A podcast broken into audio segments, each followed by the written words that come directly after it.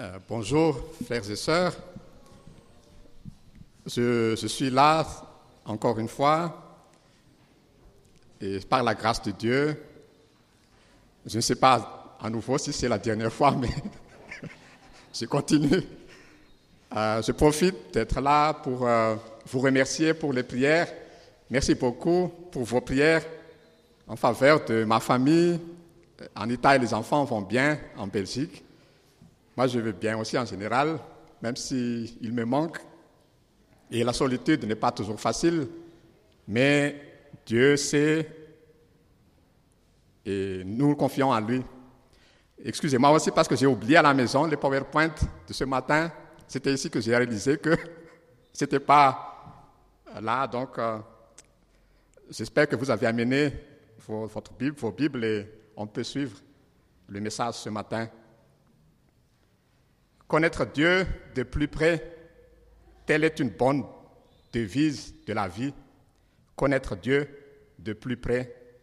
Mais nous savons tous que nous pouvons toujours tomber dans le péché. Et le péché perturbe notre relation avec Dieu. Quand on parle du péché, c'est bien aussi de parler de la convoitise. C'est pourquoi j'ai choisi ce matin de parler de la convoitise dans Exode chapitre 20, verset 17. Exode chapitre 20, verset 17, et nous allons prendre aussi trois versets dans l'épître de Jacques. Jacques 1er, 13 à 15, donc vous pouvez préparer déjà ces deux textes, Exode 20, 17 et Jacques 1, 13 à 15. Je vais lire d'abord Exode 20, 17 euh, par, la version Louis II. C'est donc le dixième commandement. Tu ne convoiteras point la maison de ton prochain, tu ne convoiteras point la femme de ton prochain, si ni son, ni son serviteur, ni sa servante, ni son bœuf, ni son âne, ni aucune chose qui appartienne à ton prochain dans Jacques 1, 13 à 15, que personne, lorsqu'il est tenté, ne dise C'est Dieu qui me tente, car Dieu ne peut être tenté par le mal, et il ne tente lui-même personne. Mais chacun est tenté quand il est attiré et amorcé par sa propre convoitise. Puis la convoitise, lorsqu'elle l'a conçue, enfante le péché, et le péché étant consommé produit la mort. Avec la version second 21, je vais lire le verset 14 à 15 de, 1, de, épître de Jacques.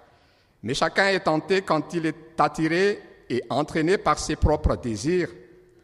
Puis le désir, lorsqu'il est encouragé, donne naissance au péché, et le péché, parvenu à son plein développement, a pour fruit la mort. Nous voyons que le deuxième commandement parle de la convoitise. Autrefois, à l'école du dimanche, nous avons appris par cœur les dix commandements. Le décalogue reste dans le cœur et la conscience. Les principes du bien et du mal sont bien connus. Ces principes même qui ont façonné la civilisation occidentale. Malheureusement, de nos jours, ce n'est plus le cas. On est tenté de minimiser la portée de la loi, surtout le dixième commandement. Or, dans le psaume 19, verset 8, David dit que la loi de l'Éternel est parfaite. Les dix commandements ont encore une grande valeur aujourd'hui. Le dixième commandement s'attaque à la racine du mal. Tu ne convoiteras pas. L'état d'esprit d'un homme ses pensées et ses désirs ne sont pas cachés aux yeux de Dieu. Si nous convoitons les choses qui sont dans le monde, c'est le signe que le Seigneur ne nous suffit pas. C'est quoi la convoitise? C'est quoi la convoitise? Convoitise, désir immodéré ou extrême de posséder quelque chose selon le dictionnaire Larousse. Et le théologien Sylvain Romberowski disait que la convoitise, c'est le désir déréglé, c'est prendre comme Dieu ce que l'on convoite, c'est donner la place prioritaire, la place qui appartient à Dieu, autre à autre chose. En quelque sorte, quand, on, quand je convoite, c'est pour moi, donc c'est moi qui prends la place de Dieu. La convoitise me pousse à me servir moi-même au lieu de servir le Seigneur, car ce que je convoite, c'est pour moi. Alors, je me fais Dieu. La convoitise, c'est le désir de posséder ce qui ne m'appartient pas ou ce que mon prochain possède. Convoiter, c'est aussi placer une loi au-dessus de la loi de Dieu. Je remplace la loi de Dieu par la loi de mon désir. C'est pourquoi le premier commandement nous tourne vers Dieu. Tu n'auras pas d'autre Dieu devant ma face. Si vous vous souvenez, les, dix commandements, le premier commandement dit, Tu n'auras pas d'autre Dieu devant ma face. Verset 3 d'Exode 20. Le dixième commandement nous détourne de nous-mêmes. Tu ne convoiteras pas. Le verset 17 du chapitre 20 de l'Exode. Le premier commandement nous tourne vers le Seigneur qui nous libère de tout esclavage, y compris des esclavages des idoles. Le dixième commandement nous a été donné pour nous libérer de l'esclavage de nous-mêmes. Car se prendre soi-même pour Dieu, c'est en fait nous conduire à l'esclavage. Le deuxième commandement nous apprend simplement à regarder la réalité et à l'apprécier, à nous en satisfaire. Le réel la possibilité que m'offre le présent et l'avenir. La convoitise, c'est le refus du réel. La convoitise déforme la réalité. Cela ne veut pas dire qu'il ne faut pas désirer le changement. Non, la recherche de quelque chose de meilleur est bien. Ce désir peut être tout à fait légitime. Ce qui n'est pas bien, c'est de se rendre malheureux en attendant que ça change. Et on convoite constamment ce qu'on veut. Souvenons-nous de la convoitise d'Akab, du terrain de Naboth. Le dixième commandement nous apprend à avoir de la patience envers nous-mêmes et envers les autres. Ma relation avec les autres est aussi mise en jeu quand je convoite ce qui leur appartient. Il est aussi bien de dire qu'il y a le désir ou la convoitise involontaire qui se présente à nous comme ça, et il y a le désir ou la convoitise qui est volontaire. Ce n'est pas facile de savoir où s'arrête l'involontaire et où commence le volontaire. On distingue la pensée et le désir qui nous arrivent dans notre esprit comme ça, et la pensée ou le désir que l'on entretient, auquel on s'accroche. La volonté est engagée et on s'agrippe au mauvais désir. Il y a des moments où nous ne contrôlons pas le désir qui se présente, la pensée mauvaise qui se présente, mais on peut la chasser. Qui parmi nous, surtout nous les frères, mes frères, qui parmi nous n'a jamais vécu une situation où on roule en voiture, par exemple? Tout d'un coup, nous voyons dans des panneaux publicitaires l'image d'une femme à demi nue ou une personne qui passe et ça nous attire les yeux ont vu, mais notre responsabilité, c'est les après. Est-ce que j'accroche à l'image et j'entretiens le désir, la convoitise, c'est-à-dire les mauvaises pensées, ou est-ce que je le chasse au nom de Jésus? Dès que nous sommes conscients que le désir déréglé est là, il y a un risque d'aller plus loin. Il nous faut réagir le plus vite possible. Nous pensons beaucoup et il y a de bonnes et de mauvaises pensées. En quoi entretenons-nous le plus de nos pensées? Le dixième commandement ne nous demande pas de tuer tous nos désirs, car ils ne sont pas tous mauvais. Rappelons-nous que c'est le désir déréglé qui est mauvais. Déréglé parce qu'il est mal orienté. On convoite quelque chose à quoi on n'a pas le droit. Ça arrive aussi qu'on convoite quelque chose de bon mais nous la désirons de la mauvaise manière. Nous la voulons trop vite ou nous utilisons de mauvais moyens pour l'obtenir. La convoitise est née avec l'insatisfaction, elle est née avec le mécontentement, le mécontentement de ce qu'on est, le mécontentement de ce qu'on a ou de ce qu'on n'a pas, le mécontentement de ce que sont les autres aussi. Alors, on veut autre chose, ou on veut plus de ce qu'on a déjà. On n'accepte pas sa condition, et par conséquent, on veut prendre la place de Dieu, notre Créateur qui nous a fait tels que nous sommes. C'est lui qui a donné ce que nous avons. Avant la chute, j'espère vous avez retenu l'histoire d'Adam et Ève. Ève avait jeté un bon regard sur l'arbre défendu, mais avec la parole de Satan, elle a eu un autre regard, un regard de convoitise et faussé par son insatisfaction. Le fruit devient désirable pour ouvrir l'intelligence. Désirable est le même terme en hébreu que le dixième commandement, désir de convoitise. Elle désirait une autre condition que celle que le Créateur lui avait donnée. Et par cette convoitise, elle, Ève, a affronté le péché. S'accrocher à tout prix à quelqu'un ou quelque chose peut devenir aussi une forme de convoitise. Il y a différentes sortes de convoitises, le confort matériel, le pouvoir, la beauté physique, l'admiration des autres, l'écoute des autres, la chair, avoir certains dons spirituels, etc. Voyons ensemble les paroles de Jacques à propos de la convoitise dans l'épître de Jacques. Jacques ici est le frère de Jésus. Jacques s'adressait à une communauté de chrétiens dans la dispersion. La communauté passait par de grandes épreuves douloureuses, par la persécution, mais connaissait aussi la pauvreté. Le but de Jacques cherche à encourager les destinataires de sa lettre à la persévérance dans la foi et à rester dans la confiance envers Dieu. Jacques a été le premier pasteur de l'église de Jérusalem. Son épître est peut-être le premier écrit du Nouveau Testament. On le date généralement vers 49 après Jésus-Christ. Comme Jude, Jacques n'a pas essayé de tirer profit de sa parenté avec Christ. Il se contente de se présenter comme serviteur de Dieu et du Seigneur Jésus-Christ, au verset premier de son épître.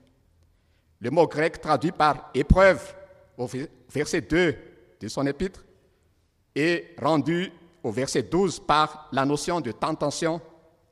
Ici, en grec, tentation et épreuve s'expriment par le même mot peirasmos. Toute épreuve et en même temps tentation en quelque sorte. D'une manière générale, la vie est une succession d'épreuves et de tentations. L'intention de Jacques est de montrer que toute circonstance difficile dans la vie du croyant peut soit l'affermir, donc type d'épreuve, soit l'inciter à faire mal, à faire le mal, type tentation. Cela, se manifeste par l'obéissance et la confiance à l'égard de la fidélité de Dieu, ou alors par le doute envers Dieu en poursuivant la convoitise et en désobéissant à Dieu. Selon Jacques ici, les tentations viennent de l'intérieur. Chacun est tenté, étant attiré par sa propre convoitise, le verset 14. La convoitise de la chair, la convoitise des yeux et l'orgueil de la vie, disait aussi l'apôtre Jean dans 1 Jean 2, verset 16. 1 Jean, chapitre 2, verset 16. Les tentations intérieures ne viennent pas de Dieu. En, effet, Dieu ne peut être tenté par le mal et ne tente lui-même personne, selon le verset 13 de l'épître de Jacques. Jacques a bien souligné que c'est la convoitise qui est la cause du péché, le verset 14. Car de Dieu ne peut venir que le bien, le verset 17 ce sont les, les chrétiens, ce sont les chrétiens eux-mêmes qui sont responsables de leurs actes. Le verset 14, je lisais encore, Mais chacun est tenté quand il est attiré et amorcé par sa propre convoitise. Puis la convoitise, lorsqu'elle a conçu, enfante le péché, et le péché étant consommé, produit la mort. Pour les chrétiens, la mort ici n'est pas la mort spirituelle, mais la mort physique. Ça peut être la mort physique. La convoitise est donc la racine du péché. Ainsi, Jacques nous enseigne qu'il ne faut pas toujours attribuer la faute à Satan. Souvent, on évite de dire, ah, c'est à cause de Satan. C'est Satan, oui, Satan est responsable, mais pour certaines situations, sachant que le problème, c'est en nous-mêmes. La source du péché se trouve en moi. Le responsable du péché, c'est moi, c'est mon cœur. Alors, le dixième commandement nous fait remonter jusqu'à l'origine du péché. C'est dans mon cœur. C'est à l'intérieur de nous, mais non pas de l'extérieur. Le dixième commandement concerne nos actes et nos paroles. Il touche nos motivations, nos mobiles profonds, notre cœur, c'est-à-dire le centre de nos décisions. C'est là que se déterminent tous nos choix, là où nos pensées puisent leur source. Jacques confirme cette réalité, une source bien enfouillée au creux de notre être. Le mal se trouve, le mal se trouve donc dans ce que je suis, pas seulement dans ce que je fais ou ce que je dis. Le mal, il faut, il fait partie, il fait partie de moi. C'est pourquoi Paul en parle dans Romains 7. Paul prend conscience de l'existence de ce mal à l'intérieur de lui ce mal est la loi du péché, il a dit, qui le conduit à faire le mal, malgré sa volonté de plaire au Seigneur. Cette loi du péché est l'équivalent de la convoitise, car d'après Jacques, c'est la convoitise qui cause le péché. Chers amis, c'est bien si nous pratiquons les formes extérieures du comportement d'un vrai chrétien, aller au culte, venir au culte, participer à la louange, etc. Mais cela ne veut être qu'une apparence. Ça peut être seulement une apparence. Une bonne question à se poser toujours, c'est qui suis-je exactement à l'intérieur? Comment est mon cœur? Est-ce qu'il est plus près de Dieu ou loin de lui? C'est ma vie avec mes propres convoitises qui prouvent cela. Elles attestent ou non de ma relation avec Dieu. Je suis seul en ce moment. Je peux vous dire que j'ai le temps. J'ai toutes les possibilités de faire ce que je veux. De voir ce que je peux voir dans l'Internet, sur l'Internet, d'aller où je veux, de fréquenter qui je veux, manger ce que je veux. Je profite un peu à manger ce que ma femme n'aime pas. je suis sûr, elle mange aussi là, là où elle est ce que je n'aime pas trop, mais eh, on fait ainsi. Ma famille est loin. Ce sont eux qui étaient toujours avec moi avant. En ce moment, plus personne qui peut me voir et me surveiller de ce que je fais. Les convoitises ne sont pas parties avec ma famille. Elles sont en moi. C'est quand on est seul qu'on comprend mieux ce qu'est la convoitise et son attirance. Ça m'est arrivé de succomber mais grâce à Dieu, je sais de plus en plus comment les vaincre. J'ai appris des choses importantes durant ces temps où je suis seul. Ma vie spirituelle atteint une certaine dimension, dans le sens positif. J'ai compris un peu plus notre Père. C'est sûr que ce n'est pas encore total, je reste encore imparfait, mais je sens que j'ai fait un certain pas en avant avec Dieu. C'est grâce à sa parole, à la prière et à ce qu'il me fait vivre de jour le jour. Je me sens porté par lui et il est au contrôle de ma vie, il est au contrôle de la vie de ma famille en Belgique. Dieu intervient toujours dans la vie. C'est à moi d'utiliser mon temps au maximum dans le bien, dans ce qui concerne le Seigneur. Comment pouvons-nous avoir la solution pour vaincre la convoitise et pour connaître Dieu de plus près? Il n'y a pas une recette magique ou une formule qui marche à tout prix. Seulement, nous ne devons pas oublier qui a donné le décalogue. Qui a donné le dixième commandement? C'est celui qui a dit, Je suis le Seigneur ton Dieu qui a fait sortir du pays d'Égypte la maison de l'esclavage. Verset 2 du chapitre 20 de l'Exode. Celui qui a donné le dixième commandement, c'est le Dieu qui libère. Le dixième commandement nous est, donné pour nous libérer de l'esclavage, de nos convoitises, et non pas pour nous enfoncer dans le désespoir. Dieu a libéré d'abord son peuple avant de donner les commandements. Dieu nous a aussi libérés de l'esclavage, du péché, avant de nous donner le dixième commandement. Nous pouvons vraiment être libérés de la puissance de la convoitise grâce à la victoire que nous avons en Jésus-Christ ressuscité. Jésus est celui qui a vaincu toutes les convoitises, les épreuves et les tentations. Paul n'a pas resté au chapitre 7 des Romains. Il y a aussi le chapitre 8 qui nous parle que nous sommes plus que vainqueurs en Jésus-Christ. Romains 8, 37. Mais dans toutes ces choses, nous sommes plus que vainqueurs par celui qui nous a aimés. On peut avoir la victoire face à nos convoitises. La solution, c'est l'amour pour Dieu et l'amour pour les autres. Cultivons cet état d'esprit et pratiquons une certaine hygiène de pensée. Je voudrais lire Philippiens 4, versets 8 à 9. Philippiens 4, 8 à 9.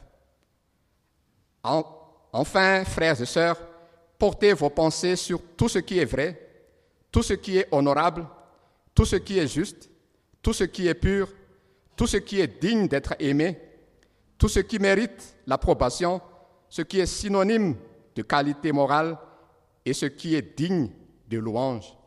Ce que vous avez appris, reçu et entendu de moi et ce que vous avez vu en moi, mettez-le en pratique, mettez-le en pratique et le Dieu de la paix sera avec vous.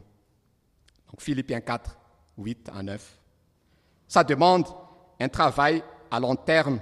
Vaincre la convoitise, ce n'est pas d'un coup comme ça. Ça demande un travail à long terme et pas seulement une journée.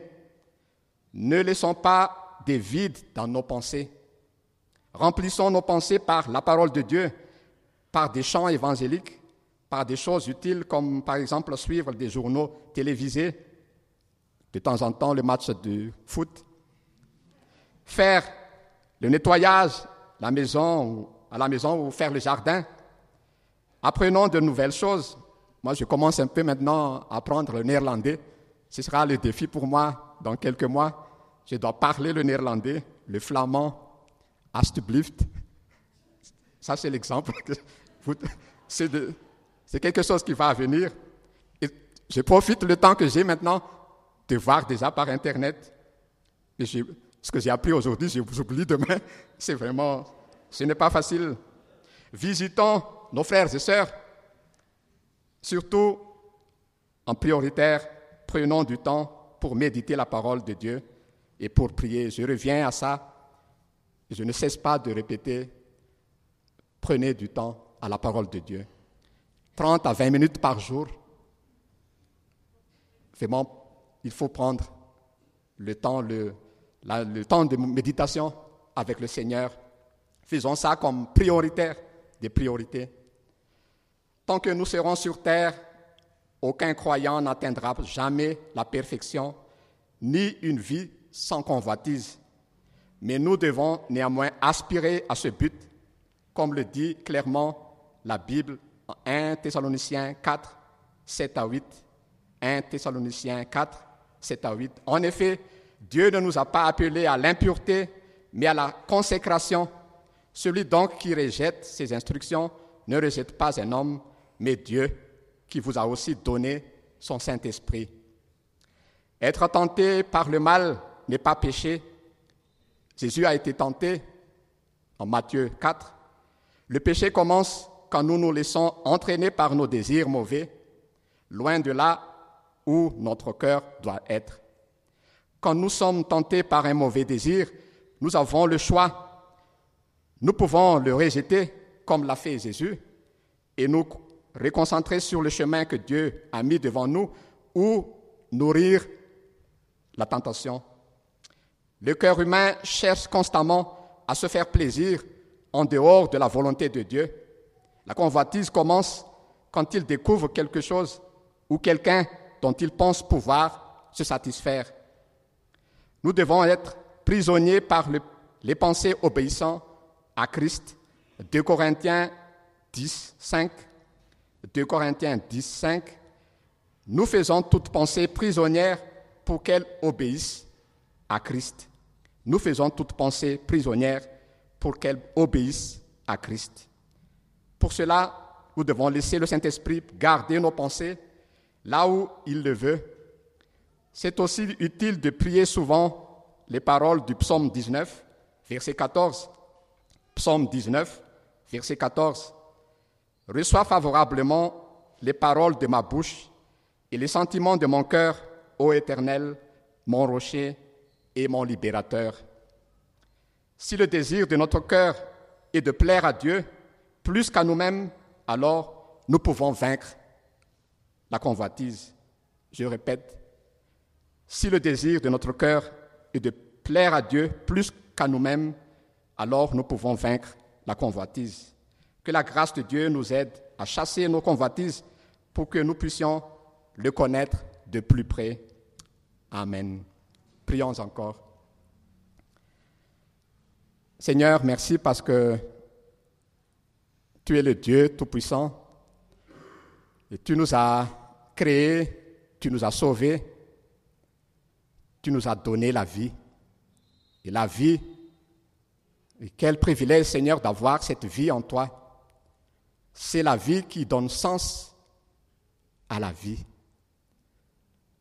ce, ce temps, tu sais, l'histoire du monde, qu'il y a la Coupe du Monde maintenant, combien des milliers de personnes se donnent pour leur équipe. Beaucoup pleurent parce que leur équipe perd. Beaucoup sont contents, mais c'est la joie passagère. Seigneur, en toi, la joie reste éternellement. La joie est réel en toi. Et quelles que soient les situations que nous vivons sur cette terre, tu as la clé de tout. Tu es le bonheur et c'est toi qui donnes la vie. Merci Seigneur. Ma prière encore pour notre Église, que nos frères et sœurs puissent continuer à grandir dans la foi, à t'aimer davantage et à vaincre les convoitises, hommes ou femmes petit ou grand. Seigneur, merci. En ton nom, Jésus, nous prions. Amen.